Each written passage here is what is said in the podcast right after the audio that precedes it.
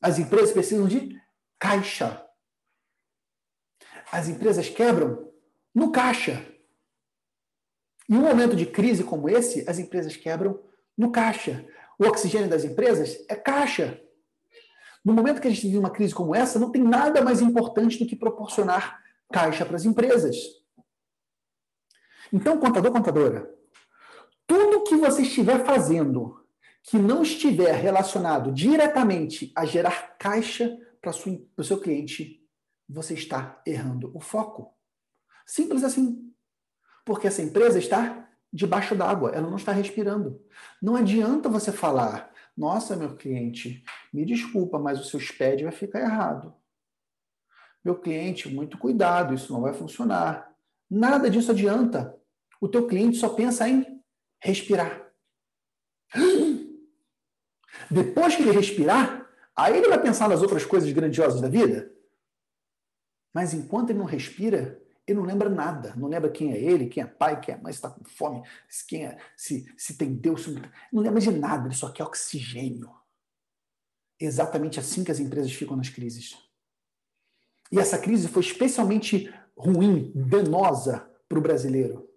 Porque o povo brasileiro é um povo que não tem caixa. O povo brasileiro é um povo que ele não tem poupança. O brasileiro é um povo que gasta tudo que recebe e se endivida.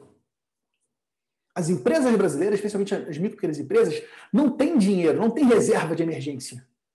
As empresas não têm caixa para manter sua operação funcionando. As empresas nem mesmo dominam seus números. Então, essa crise do coronavírus, ela expôs o maior problema que as empresas no Brasil têm. São empresas que não dominam seus números. Empresas que não fazem a menor ideia de quanto vendem, de quanto recebem, você sabe muito bem que existe uma diferença do que você vende e que você recebe, de quanto pagam, do que deixaram de pagar, se tem qual o valor do estoque, se tem lucro, se tem prejuízo, se falta dinheiro, se sobra dinheiro, não fazem a menor ideia. Deixa eu fazer mais uma pergunta para você. Você, na tua empresa contábil, você tem algum cliente assim? Que não faz a menor ideia de nada das finanças? Que é completamente cego, que tem essa doença chamada cegueira financeira? Você tem algum cliente cego financeiramente? Bota para mim aqui, coloca eu no comentário. Você no Instagram, você no YouTube, bota eu. A crise do coronavírus desnudou isso. Trouxe à tona. As empresas todas que estão com esse problema de cegueira financeira, todas elas ficaram impactadas, todas elas ficaram prejudicadas. E aí, meu amigo, minha amiga, qual a diferença daqueles contadores que estão crescendo? A diferença dos contadores que estão sofrendo. O que, que os contadores que estão crescendo estão fazendo? E o que, que os contadores que estão definhando, encolhendo, não estão fazendo? Existem algumas coisas. No final dessa live eu vou falar uma segunda coisa para você.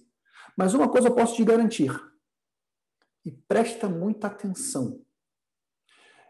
Esses contadores que estão crescendo na crise estão prometendo, barra, entregando oxigênio.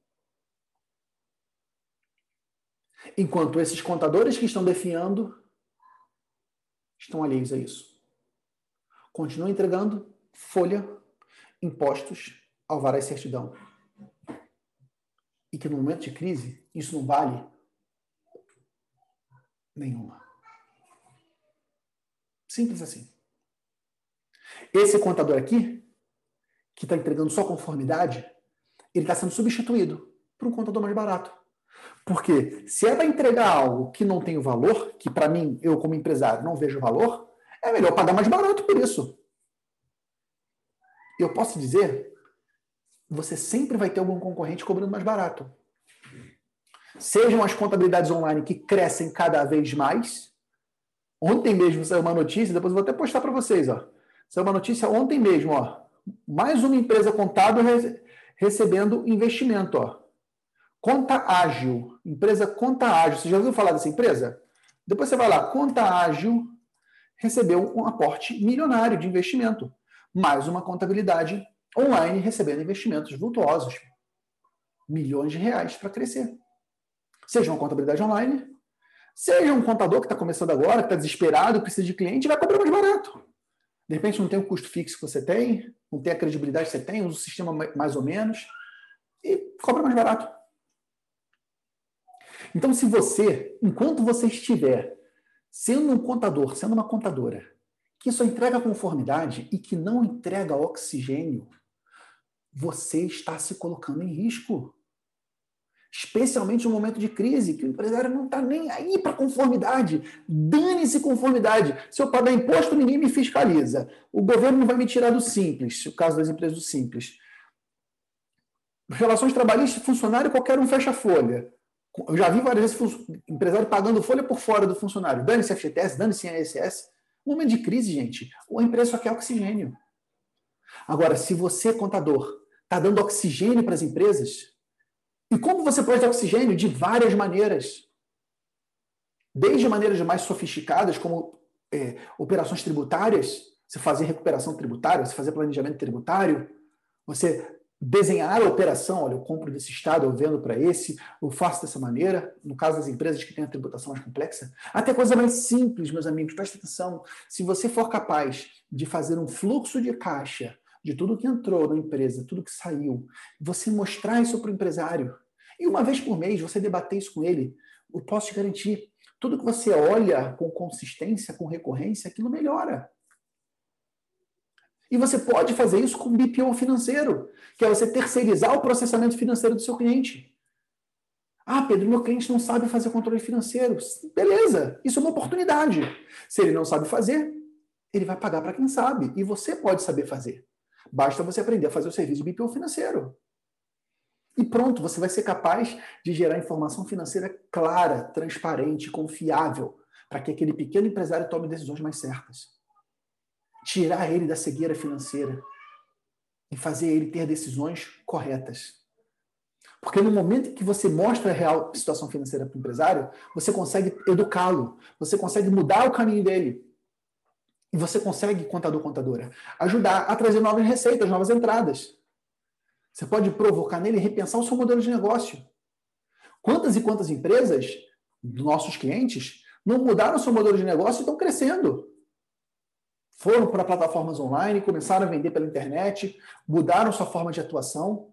Quantos negócios digitais não decolaram nesse momento de crise? Você pode apoiar essas empresas nesse processo de digitalização. Você pode apoiar a empresa também, a, quem sabe, botar dinheiro no negócio. Fala, empresário, olha só aqui, na tua declaração de ajuste anual do imposto de renda, tem uma porção de bens na tua pessoa física. Por anos e anos, a tua empresa foi gerando resultado e você foi pegando esse resultado para você. No momento de crise, empresário, se a tua empresa não tem um colchão de segurança, está na hora de você aportar dinheiro na empresa. Você mostrar isso para o empresário. Você fazer, estruturar isso. Você buscar, ajudar ele a buscar linhas de crédito. Orientar empresário. Não aceita a primeira proposta do banco, não. Faz a concorrência bancária funcionar. Busca lá, como estava disponível para o NAMP, é o empréstimo da Folha enfim, naquele momento, né? Busca esse capital mais barato, a taxa Selic está tão baixa. Vamos buscar novas fontes de capital. Quem sabe vamos trazer um sócio novo. Vamos buscar mais um novo sócio para aportar dinheiro no negócio. E, obviamente, um sócio só vai entrar numa empresa se ele tiver demonstrações financeiras e contábeis confiáveis. Ninguém vai entrar numa empresa, vai investir dinheiro no negócio se não tem contabilidade confiável. Então, o contador pode ajudar muito a trazer mais oxigênio para a empresa. Seja fazendo esse empresário repensar seu modelo de negócio e vender mais, seja fazer esse empresário botar dinheiro no negócio, com, capital, com meios próprios, com empréstimo de terceiro, ou trazer um novo sócio.